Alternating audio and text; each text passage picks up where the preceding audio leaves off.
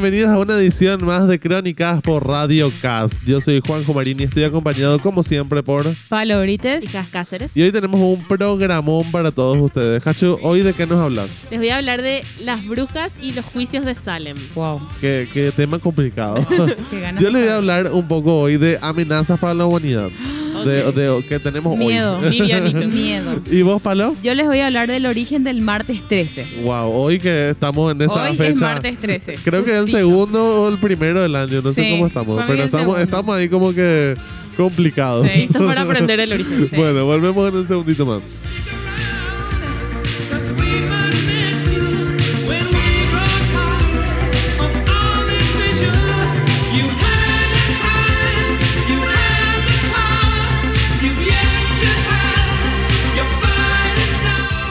Bueno, para todos nuestros oyentes, estamos haciendo el programa acá desde el colegio, desde la Radio CAS, cumpliendo todos los protocolos de seguridad del Ministerio de Salud Pública y Bienestar Social. Bueno, entonces, Hachu, contanos un poco de, de tu tema complicado. Bueno, eh, antes que nada tenemos que eh, ir al origen de la palabra bruja, ¿verdad? De- ¿De Ujú. dónde viene? Ajá. Eh, actualmente es normal asociar el término bruja con una mujer de talentos eh, oscuros asociados a un espíritu malévolo, podemos decir. ¿verdad? Claro. Y que además puede volar en una escoba. Ah, por algún motivo. Siempre. Claro. bueno, pero eh, esto no siempre fue así. Anteriormente se le daba una connotación similar, pero era bien visto, podemos decir, ¿verdad? Ah, antes era bueno ser una bruja. Sí. Ok. Bueno, según la Real Academia Española, la RAE, la palabra bruja es de, es de origen desconocido, pero se cree que tiene raíces prerromanas. Entonces, diferentes teorías fueron surgiendo, pero ninguna es aprobada por la RAE. Ok. Así que ahora voy a hablar de estas teorías. eh, ya pido disculpa antemano por todas las palabras que voy a pronunciar mal. Ok. Se dice, Ok, ojo. bueno, se dice que el término tiene un origen celta, porque Ajá. viene de la palabra bruxa, que significa ver oxa, y que termina siendo traducida a- a como muy alta. Ok. Se considera también que la etimología inicial de la palabra es bruxa, del gallego portugués o del catalán bruixa. Ok. El primer documento en el que aparece esta palabra data del siglo XIII. La mayoría de los eruditos eh, tienden a pensar que puede ser un origen eh, ibérico o celta. Ujú. A pesar de esto, otros eh, expertos consideran que la palabra proviene del latín voluxa, que significa que vuela. Ok. Ok. Finalmente, existe la teoría de, la- de que la raíz de la palabra bruja proviene del, del procelta brixa, que significa hechizo, y que además Ok. era una lengua común hablada por los celtas. O sea, bien muchas, no, de sí, muchos pero lugares. creo que los eh, celta tiene como que más... eh, Sentido. sí, bueno. Dejando a un lado el español, se cree que el término en inglés witch tiene orígenes german- germánicos y celtas, Ujú. y se le otorga una connotación diferente a la impuesta por el cristianismo de la época, ¿verdad? Y significa wise woman, que en Ok. español sería mujer sabia. Claro. Entonces, el origen de term- del término bruja continúa siendo un misterio en el español. Sin embargo, es importante destacar que las mujeres descritas bajo esta definición inicialmente eran veneradas y respetadas por la población y por estas culturas. Vendría Ok. a ser, el, no sé, como el chamán. Claro. Ese- Claro. De ahí viene la bruja. Personas Claro. que tienen algún tipo de poder. Sí. Eh, porque se, le- se relacionaba con la naturaleza y eso, las plantas. ¿verdad? Esas Claro. eran las brujas, Claro. de ahí vienen, salen las brujas. Tiene como una ¿verdad? conexión energética. Sí. Capaz. Bueno, las brujas tienen una gran importancia en el folclore de muchas culturas, por esto mismo que estoy diciendo, y forman parte de la cultura popular de hoy. Ujú. La creencia en la brujería es común en numerosas culturas desde el- de lo, de lo más antiguo. Y es una realidad que, eh, que las interpretaciones de este fenómeno varían significativamente en, en la de una cultura a otra. Para el cristianismo, entonces, la brujería se relaciona frecuentemente con la creencia de que un espíritu malévolo Ujú. eh, especialmente durante la Edad Moderna, en que se desató en Europa una obsesión por la brujería que desembocó en numerosos procesos y ejecuciones de brujas, lo que se denomina la caza de brujas, la cacería Claro, de brujas, claro, que era la época. En la Europa del siglo XV, XVI y XVII fueron miles las mujeres acusadas de brujería. Un caso súper famoso es el de Juana de Arco, que creo que se merece su propio segmento, así que no voy a entrar mucho en detalle. Totalmente. Pero sí, ella murió a los 19 años en la hoguera con más de 70 cargos en su contra y era principalmente acusada de brujería. Entonces, históricamente se habla mucho de la barbarie y el fanatismo en el continente europeo, pero creo que este tema, eh, eh, con este tema, uno de los lugares que, o nombres que pueden enseguida puedes relacionar es el de Salem, Sí. donde tuvieron lugar los famosos juicios de Salem. Entonces voy a hablar un poco de lo que fue los juicios de Salem. Claro, sí. Quiero saber, contame. Sale, sale me, me hace demasiado acordar al Sabrina. gato de Sabrina. Y bueno, pero viene de ahí, ¿verdad? Viene porque ahí se ocurrieron los, ju- los juicios. Bueno, en enero de 1692 se inició en la localidad de Salem, en Massachusetts, Estados Unidos, el juicio contra varias mujeres, mujeres acusadas de practicar brujería. Este acontecimiento fue usado retóricamente en la política y la- literatura postula- eh, popular eh, posterior a este evento, como una advertencia real sobre los peligros del extremismo, el fanatismo y las acusaciones falsas. Los juicios por brujería de Salem fueron una serie de audiciones, de audiencias locales posteriormente seguidas por procesos judiciales formales, Ujú. llevados a cabo por las autoridades con el objeto de procesar y después, en caso de culpabilidad, castigar al- a los delitos de brujería. Ok. Ok. Entonces, entre febrero de 1692 y mayo de 1693, de acuerdo con el sitio oficial de historia de Massachusetts, un aproximado de 200 personas fueron acusadas de brujería, Oh. de las cuales entre 140 y 150 fueron arrestadas y más o menos el 90 de los ciudadanos de estos ciudadanos eran mujeres, entonces Hijo en su mayoría eran Claro. mujeres, ¿verdad? Un rasgo particular de estos juicios fue que las, denunci- las, las denuncias de alucinaciones y contactos con, eh, con espíritus malévolos surgieron entre un grupo de mujeres dentro de la comunidad de Salem, pero nunca se realizaron procedimientos serios para obtener pruebas de estas prácticas, Ajá. sino que todas las acusaciones se basaban en rumores.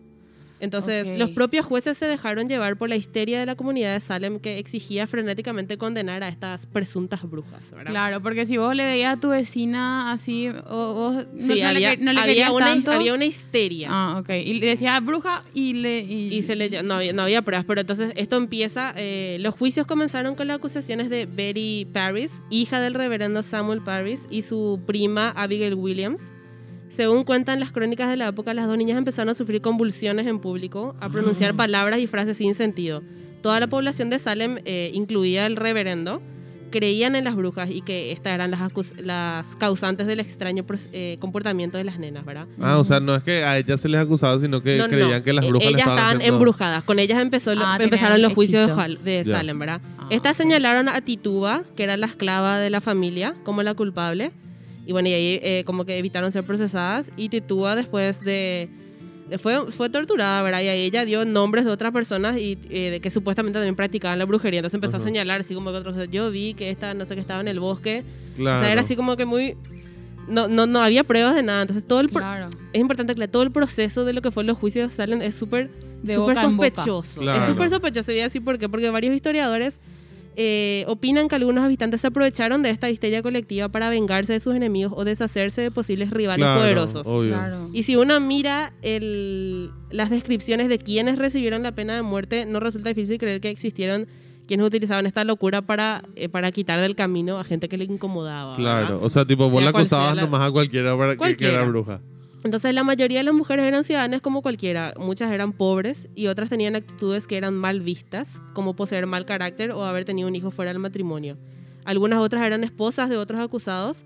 Y por ejemplo, de, de los tres hombres que murieron, eran personas que abiertamente criticaban lo- los juicios de Salem. Entonces, y a los tres, Ok. brujería también le dijeron. Claro. Entonces fue todo como que muy político. Sí. Claro.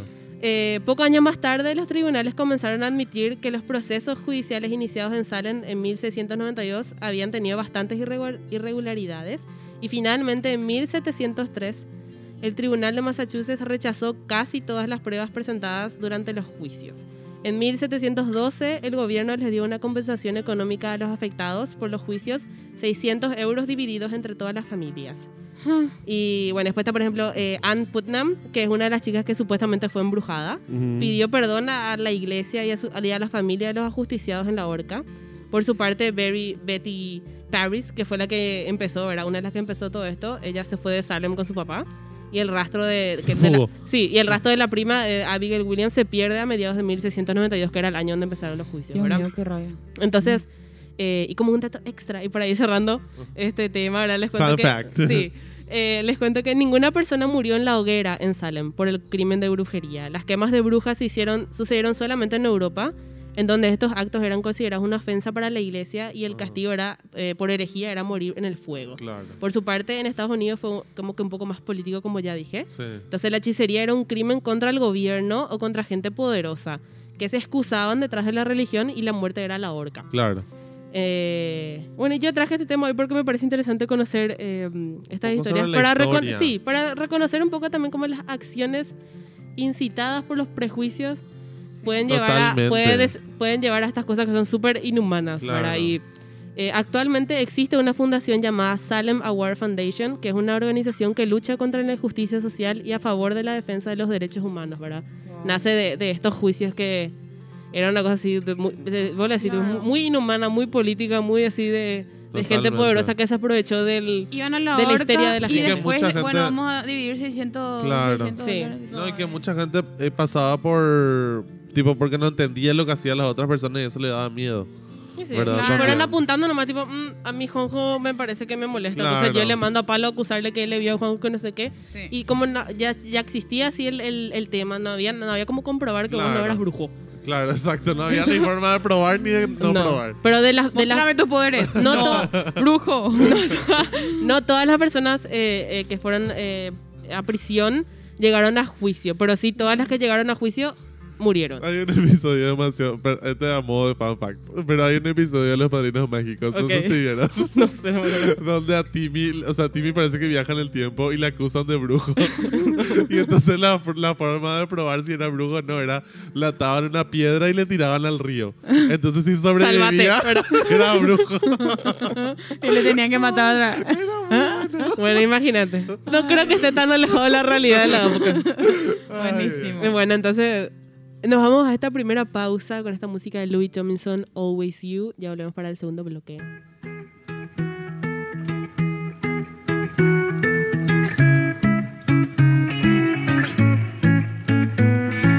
I went to Amsterdam without you, and all I could do was think about you. And oh, I should have known.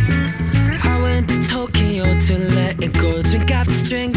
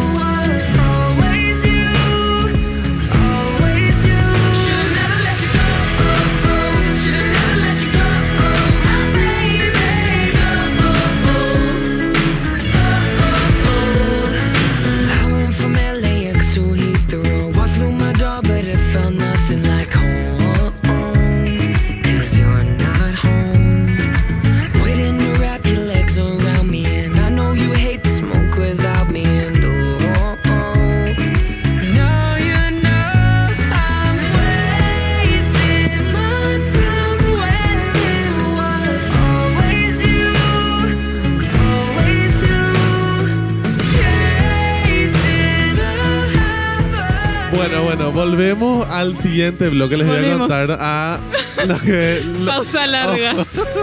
Es que me Estamos- colgué con la estamos música. disfrutando la Me música de colgué Luis. con la música. bueno, les voy a contar sobre unos científicos de Cambridge que estudian qué va a terminar con la humanidad y cómo salvarnos. Ok. Porque, ojo, Me gusta que estamos- tiene solución y no solamente Claro, nos va a tirar problemas. claro, eso es algo bueno, como siempre. ¿verdad? Añadir cosas a mi ansiedad. No, bueno, está eh, bueno, pasa que hay un científico que se llama Martin Rees, ¿verdad? Que Ok. escribió un libro que, que en- y en su libro decía, la Tierra existe desde hace 45 millones de siglos y sin embargo, este que estamos viviendo es único en la historia. ¿Por Ok. qué? Porque es el primer siglo en el, en el que una especie, la nuestra, ostenta tanto poder y es tan dominante que tiene el futuro del planeta en sus manos. Claro. O sea, imagínense, eh, el libro se llama En el futuro, perspectivas para la humanidad, ¿verdad? Eh, es muy simpático porque él tiene una, una TED Talk en donde dice, como que el título del libro que él había puesto originalmente es Nuestro último siglo y un signo de interrogación. ¿verdad? Y su- sus editores eliminaron el, siglo, el signo de Ah, interrogación y después en otra, no en la versión, pregunta. claro, y después en la, en la versión americana, porque él es británico, Ujú. en la versión americana le cambiaron el título a Nuestra última hora. Entonces, tipo, el drama. Peor El era. drama, ¿verdad? Eh, Muy telenovela. Claro, exactamente. Bueno, pero en verdad el, el científico Rees lleva más de dos décadas repitiendo estas advertencias que para una amplia mayoría son interesantes pero improbables, ¿verdad? Pero que, que cuando él empezó a, a decir todas estas cosas, eh, parecían más de, de ciencia ficción, ¿verdad? Que hoy en día decimos, wow, sí está pasando. Claro. ¿verdad? Eh, Muchas de las cosas que pasaban solamente este año, vos decís, wow. ¿Qué, Exacto. pe- qué película tan cargada, llena Sí. de cosas. Exacto. Pero es una realidad. Bueno, en esta TED Talk él decía, eh, o sea, decía en el 2014 que nos preocupamos demasiado por riesgos menores. Accidentes aéreos impro- improbables, sustancias cancerígenas en los alimentos, dosis bajas de radiación. Pero nosotros y los políticos que nos gobiernan vivimos en negación de los escenarios catastróficos. ¿Verdad? Sí, real. y entonces eso es real. llegó el 2020 y todas estas palabras que dijo empezaron a hacerse sentido. real, ¿verdad? Ok. Bueno, ¿por qué? Porque en el 2014... Yo les dije, estaba ahí. En el 2014 él decía, los peores peligros vienen de nosotros. Y no solo está la amenaza nuclear. En nuestro mundo interconectado, los viajes en avión pueden propagar pandemias en cuestión de días. Y las redes sociales pueden divulgar pánico y rumores literalmente a la velocidad de la luz. La histeria que hace Imagínense, claro, imagínense lo que es. En el 2014 él ya decía, amigos, tengan cuidado porque por culpa de lo conectados que estamos, nos podemos ir. No podemos ir a la vez. El, el- Claro. el editor que sacó el signo de interrogación nunca tuvo un mejor trabajo. Exacto. Ojalá, hubiera- Exacto. ojalá haya tenido una comisión Sí. jugosa. Totalmente. Aumento. Bueno, pero ¿qué pasa? Más allá de toda la gente que no le escuchó, ¿verdad? En, el- en esa época, hubo un grupo de gente que sí le escuchó. ¿verdad? Y en el 2015 se formó un pequeño grupo interdisciplinario de investigadores que trabaja bajo su liderazgo, que se llama el Centro de Estudio de Riesgo Existencial, o CSER, ¿verdad? En la Universidad de Cambridge, en Reino Unido. Ok. El centro cuenta con el asesoramiento de figuras destacadas de la academia como fue Stephen Hawking, ¿verdad? Ujú. Y también de la industria como el empresario Elon Musk. O sea, ellos Claro. fueron asesores de, de ese centro. Y investigan los peligros que podrían llevar a la extinción de la humanidad o al colapso de la civilización y qué hacer para mitigarlos. Y es segunda- eh, justamente en el segundo aspecto, ¿verdad? De- del colapso de la civilización, donde trabaja una bióloga mo- molecular peruana que se llama Clarisa Ríos, ¿verdad? Que es, eh, o sea, que empezó a trabajar en, en ese centro un poquito antes de que empiece la cuarentena. O sea, imagínense una peruana trabajando en, allá en Cambridge, o sea, una representante de pandemia. Latinoamérica, ¿verdad? Eh, bueno, pero ¿qué, qué, dijo ella? Tuvimos ya pandemias antes y sin embargo el COVID-19 nos agarró desprevenido, ¿verdad? Y, Mm. y entonces ella se pregunta, ¿qué- ¿cuál fue el problema y qué podemos aprender de esto? Eh, entonces, su trabajo consiste en identificar por qué las predicciones basadas en datos científicos no son escuchadas y en consecuencia generar políticas públicas que preparen a la humanidad para la próxima catástrofe global. ¿Verdad? ¿Por qué? Porque obviamente la crisis por coronavirus no fue la primera que tuvimos ni tampoco va a ser la última. Claro. O sea, eso tenemos que ser súper conscientes, ¿verdad? Entonces, para empezar tenemos que entender que hay una diferencia entre riesgo catastrófico y riesgo existencial, ¿verdad? Bueno, el riesgo catastrófico, ¿verdad? Ninguno Eh, de los dos suena bien. Ay, por Bueno, favor. Pero el riesgo catastrófico es eh, el, el cual podría terminar con la vida del 10% de la población mundial. Eso es un riesgo catastrófico, ¿verdad? Y, o sea, hasta el 10%, ¿verdad? Ok. Eh, uno de los más conocidos es la, la gripe española, ¿verdad? Del siglo XX y que terminó entre el 1 y el 5% de la población mundial, según datos estimativos, ¿verdad? Pero después está el, el- la catástrofe existen, o sea, el riesgo existencial, perdón, ¿verdad?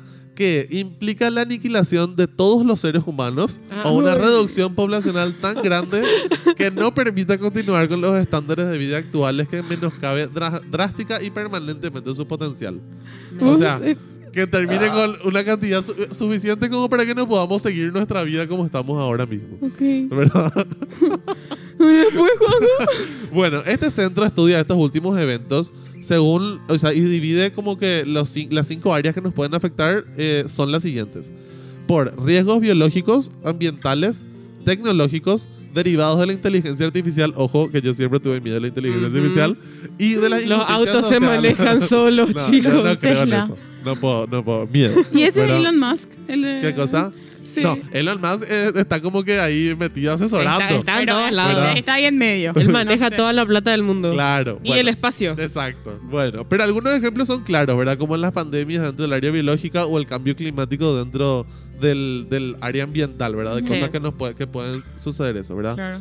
De hecho, otros riesgos naturales pueden ser el impacto de un asteroide o la erupción de un supervolcán, ¿verdad? O sea, tipo, todo eso se estudia para evitar que, o sea, ese tipo de cosas no puedes evitar que pasen, Claro, ¿verdad? sí, sí. Pero puedes como que cuidarte lo más posible para que no... Pero hay gente que está pensando en eso. Claro, o sea, hay gente que se está preparando, eso es lo importante. Bueno. Entonces, que está preparándose Ok. para... Yo no lo voy a hacer, pero qué suerte que alguien lo está haciendo. Estás pensando en Claro, Sí. bueno, pero existen otros riesgos menos evidentes, Ujú. pero que son riesgos como justamente el de la inteligencia artificial, ¿verdad? Miedazo. Y obviamente no es que tenemos miedo de que venga un Terminator a, a matarnos a todos, ¿verdad? Pero sí que, o sea, viste que ahora, hoy en día se están creando tecnologías, por ejemplo, para que, para que, no sé, se pueda cultivar mejor eh, la soja, por ejemplo, ¿verdad? Ajá. Entonces, el miedo es que la tecnología se descontrole, ¿verdad? Y en vez de ayudar, termine matando ese ecosistema. Claro. Ent- ¿Se entiende? Y el tema con las hojas también es un problema porque todas Bueno, las claro. plantaciones sojeras son... Claro, pero ese es otro tema aparte, ¿verdad? O sea, tipo, está- estamos, Sí. estamos hablando del punto, o sea, tipo de cómo la inteligencia artificial, si es que no se siguen ciertas regulaciones, puede llegar a ser un problema, ¿verdad? Eh, entonces, el trabajo de este, de este grupo, ¿verdad? Es crear herramientas y protocolos para monitorear a las instituciones que están a cargo de, de ese tipo de cosas, ¿verdad? Ujú. Eh, el, ot- otra área de la que estábamos hablando es, por ejemplo, el- la injusticia social, que fue un problema. Justamente ayer esta- recordábamos la llegada de Europa a América, ¿verdad? Y eso fue un, o sea, fue un genocidio grande por más de Sí. que, la- de que no, no se cuenta en los libros de historia, ¿verdad? Donde se perdimos casi el 80% de las poblaciones indígenas. ¿Verdad? O sea, eso, eso es considerado casi una, un, un evento, eh, o sea, una crisis. Existencial. Crimen ¿verdad? de una, crisis existencial, ¿verdad? Bueno, y entonces, eh, básicamente eso, o sea, eh, este, este grupo está encargado de que evitar lo más posible de que vuelva a pasarnos lo que nos pasó con el COVID-19. ¿Por qué? Porque cuando llegó el COVID-19, ¿qué nosotros esperábamos? Que colapse el sistema, el sistema de salud, ¿verdad? Sí. Pero en realidad también colapsó el transporte, también colapsó la agricultura, Todo colapsó. también la educación, la economía, el Sí. trabajo, o sea, todo colapsó por una enfermedad, ¿verdad? Claro. Nadie Entonces- supo cómo reaccionar. Exacto. Entonces, el, el trabajo de, esta, de este centro es buscar las maneras en donde esto ya no vuelva a pasar Ujú. y si es que vuelve a pasar, Estar preparado. estar preparados y dar la solución lo más rápido posible. Claro. ¿verdad? Entonces, eh, o sea, y para cerrar nomás, eh, la, la eh, investigadora peruana dice que si queremos poner estos tópicos dentro de la agenda política, tiene que haber un esfuerzo de todo el mundo, no solamente de la Universidad de Cambridge. claro. O sea, ser conscientes de que esto es un- una tarea de todos y no solamente de unos pocos científicos que están en el, en el Claro. Reino Unido, ¿verdad? Claro. Bueno, entonces nos vamos a una brevísima pausa con el hitazo de Me Whitney estresé. Houston. Me estresé, Juan José. I wanna dance with somebody.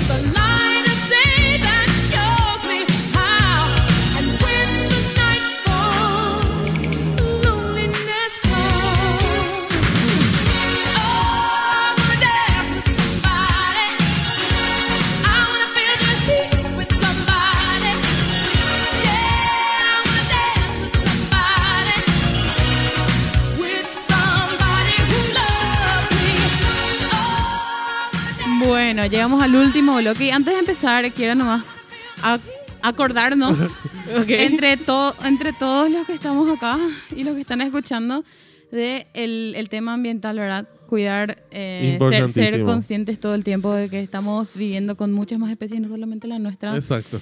Y eh, algo que podríamos empezar a hacer en nuestra casa es separar el plástico de lo demás, de las demás basuras, tratar de empezar a separar la basura para que sea más fácil reciclar, ¿verdad? Totalmente. Tratar de, usar las 4R to- todo el tiempo, vivir en base a eso y nada, para Algo simple y fácil que se puede hacer en casa. Sí, exactamente.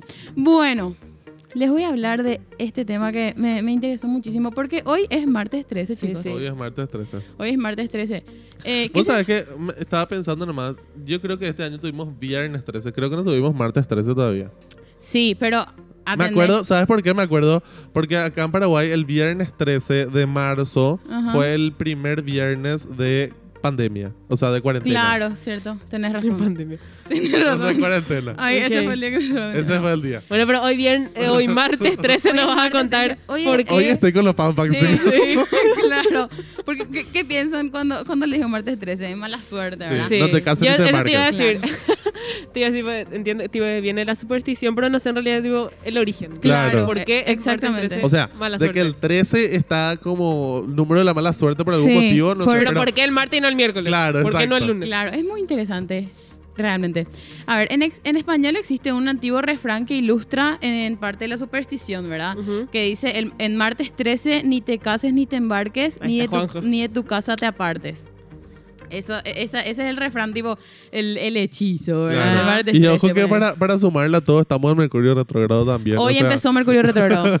O Así sea, que, eh, y no tiene que- No se nada. case, ni se embarque, ni salga de No, su casa. sí. Ya empezamos mal nosotros. Es que tiene que, es que, tiene que ver con eso. Es, es algo de Marte, ojo. o sea, algo de los planetas, ¿verdad? Ok. Eh, para, para muchas personas es lo mismo que decir eh, en un día asiago y funesto como el martes, no emprendas ningún negocio de importancia. ¿verdad? Ujú. En las culturas de Grecia y algunos países de la, cult- de la cultura hispana como España, Cuba, Uruguay, Paraguay, Argentina, Chile, Perú, Venezuela, México, Colombia, Ecuador y otros, se considera el martes 13 como un día de mala suerte. O sea, un, un montón de lugares. Sí. Em, Marte es el dios. Sí, porque en. Pero te interrumpí, pero Sí. el tipo en, en inglés, solamente el viernes 13 Es como viernes. Claro. es decir, ahora, que se ahora que dijiste, trasladó. ah, claro, ahora que dijiste eso, digo, eh, tienes razón. Sí, claro, porque. Nosotros tenemos el martes 13. Claro, porque la peli de, de terror es viernes, 13. Claro. Pero tipo, Sí. nunca escuché hablar, tipo. A nosotros Martes nos 13 nunca encanta hablé. tener varios días. Claro. Sí, de mala, varios días de mala suerte. mala suerte. Sí. No, pasa que, bueno, Marte es el dios romano de la guerra, Ajá. Ah, por lo cual el día martes está regido por el planeta rojo. Ok. El, el país de la destrucción, de la violencia, Sí. El planeta. también es el planeta de la acción, ¿verdad? Vos puedes tomarlo de, de ambas maneras. Puede ser la, el, el- el planeta de la acción del decidir hacer algo o se puede ir por el, por el lado de la violencia y de la, Claro, de la agresión. acción o de la destrucción. Exactamente. Además, la leyenda dice que un, eh, un día martes 13 se produjo la confusión de las lenguas en la Torre de Babel. Ah, Ah, ok. ok. Y, y que ahí se crearon los, los idiomas, supuestamente. Justo Claro. estamos hablando del lenguaje la pasada. Sí. Todo Y- conectado. Claro. En la mitología egipcia y griega, el martes, el tercer día de la semana, consagrado al planeta Marte y al dios Marte, del que tomó el nombre y con cuya figura representan, fue, fue considerado entre los egipcios de la antigüedad como un día de mal agüero, porque decían, eh, eh, porque decían era el día eh, del nacimiento de Tifón, uno de los gigantes que se atrevieron a escalar el cielo. En la civilización turca eh, se incluye el martes entre los días funestos, como el jueves lo era entre los griegos, razón por la cual no suelen ponerse en camino ni emprender en, en las cosas más importantes. Y hay un montón de culturas que hablan Ujú. de el martes como un día, un día malo de la semana. Claro, no necesariamente martes 13, sino tipo martes, por Claro. el- porque viene de, de Marte. Exactamente. Y el 13 porque en, en- en numerología el, el 13 es un, un número de mala suerte, un número de mal augurio, ¿verdad? Pero en realidad es por, eh, en esencia es por el, por el tema de, de Marte, ¿verdad? Que es el dios de la guerra y todo eso y que el, el planeta Marte rige ese día. Y, pero eh, bueno, en, en las culturas anglosajonas, por ejemplo, en Estados Unidos se trasladó el martes al viernes Ah, 13 ok. y, na- y no, no se sabe muy bien por qué. O sea, bueno, yo mm, no, no sé si martes es un buen día para tener mala suerte. Yo creo que va a ser viernes. Entonces, trasladar. Y en Italia es viernes 17. Ok. Entonces, como ¿Qué? que hay. Sí. O sea, tipo, en Italia es viernes 17 el día de mala suerte. cada, cada cultura adopta su... Y bueno, pero acá también tenemos tipo el caray octubre Sí, y esas claro. cosas. ¿no? O tomar carrulim en agosto. Pero eso es importante. Es importante. Es, re importante. Pero, Yo tomaría todas las precauciones. No Sí, importa por si qué acaso. cultura. Toma todas las precauciones. De todas Claro. las culturas. especialmente este año, chicos. sí, totalmente. Bueno, el ma- un martes también fue la caída de Constantinopla, Ajá. ¿verdad? Ok. Y, eh, a ver, mu- muchísimas... Muchas cosas malas pasaron. Las palabras martes. martes en la torre. Marte es una palabra que deriva del nombre del planeta Marte, que en la Edad Media lo llamaban pequeño maléfico. Significa voluntad, energía, tensión y agresividad. Ok. Entonces, como que es el juntar nomás todos, todos esos factores que te llevan a, bueno, martes 13 día, mala suerte, ¿verdad?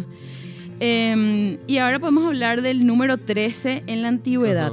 Ok. Desde la antigüedad el número 13 fue considerado como mal augurio, ya que en la última cena de Jesucristo había 12 apóstoles y Jesús. Y se considera a Judas el traidor como el número 13. Sí. La cábala enumera a tres espíritus malignos, eh, al igual que las leyendas nórdicas en el Apocalipsis. Su capítulo 13 corresponde al anticristo y a la bestia. Ok. También una leyenda escandinava cuenta que, según la misma tradición, en una cena de dioses en Valalaloki, Ajá. perdón por la pronunciación, el espíritu del mal era el decimotercer invitado. Ok. Claro, o sea, tipo, todas las culturas coinciden muchas veces en que Claro, el 13 es sí. un número malo. El 13 sí es un Creo que número es, ay, no sé extraño. si es en Harry Potter, no quiero decir mal, pero Ajá. eh, ah, donde ah, en el libro habla de eso, ¿verdad? Que hay, tipo, si hay 13 personas sentadas en la mesa, el primero que se levanta muere. no Sí, sé qué. eso, eso En Harry Potter, ¿verdad? sí, sí, sí, sí. Bueno, y viene, viene de O sea, en de la- realidad es una, la es mesa y una no sé qué. creencia que, que se tiene hace mucho que en Harry Potter se menciona nomás también, pero... Bueno, pero Harry Sí. Potter, o sea, tipo, de donde, donde está situado Harry Potter Sí. viene de, de la cultura celta Sí, y lo que sea. totalmente. Entonces, Pero, vos, Exacto, pero es, o a sea, esa cosa de los es dioses. muy increíble porque es una, una cosa que, o sea, que todo el mundo casi adopta. O sea, hay hoteles, por ejemplo, que no tienen el piso número 13, que Sí. pasan del 2 al 14. Eh, Sí. hay, o sea, no tienen la habitación número 13, ni la 113, ni la 23. O sea, tipo, Sí, el 13 Saltan nomás muy- directamente. Un, un- un número un poco Es más, justamente, creo que fue ayer que estaba hablando con, con alguien, ¿verdad? Y, y decía yo, o sea, hoy, por ejemplo, se lanza el iPhone 12. ¿Será que vamos a tener iPhone 13? ¿O van a saltar nomás? Ah. ¿Entendés? Porque, al 14. porque es una cosa, o sea, es una superstición súper fuerte en la cultura, Sí. ¿entendés? O sea, Samsung, por ejemplo, no, no tuvo, o sea, ellos saltaron luego al 20 directamente después del 10. ¿Por qué? No sé. Claro. Pero bueno, o sea, hay cosas que, no sé, se creen y se toman Evitan el nomás, 13. cu- Claro. cuando le pones demasiado pensamiento a algo también te se puede hacer Exacto, la, tipo, la ley de exacto. atracción, ¿verdad? Exacto. me da mucho poder. Sí. Bueno, y fun fact. em, hay Dato algunas curioso. personas, dato curioso. Alrededor del mundo las personas sufren ante la llegada de un martes 13 un temor ingobernable. Y hay gente que padece de algo que se llama la tresida vomartiofobia. Ok. Bueno, Es una patología en Miedo la al que martes 13. en la que en días como estos sufren de ansiedad, miedo e inseguridad. Sí. O sea, a Wow. este punto llega a afectar Sí, sí. mentalmente a la gente, ¿verdad? Porque capaz en, en algún martes 13 habrán pasado algo así Totalmente. muy traumático y después le tuvieron miedo al día. Exacto. Al- No, pero así como decíamos, vos le das el poder vos le das el poder a, la- a a- las cosas. sí, al día. Exactamente. pero- Igual, como decíamos también, toma todas las Claro. precauciones. O Hay sea, ¿por qué no cuidarse? no darle tanto poder, pero No. tampoco ignorarle tanto. Exacto. 50-50. Exacto. Siempre. Nunca hay Siempre que asumir. el balance. Estamos en temporada libre, tiene que haber equilibrio. Ok. Bueno. Bueno, y así terminamos este bloque y nos vamos con esta música de Burns que se llama Electric Love.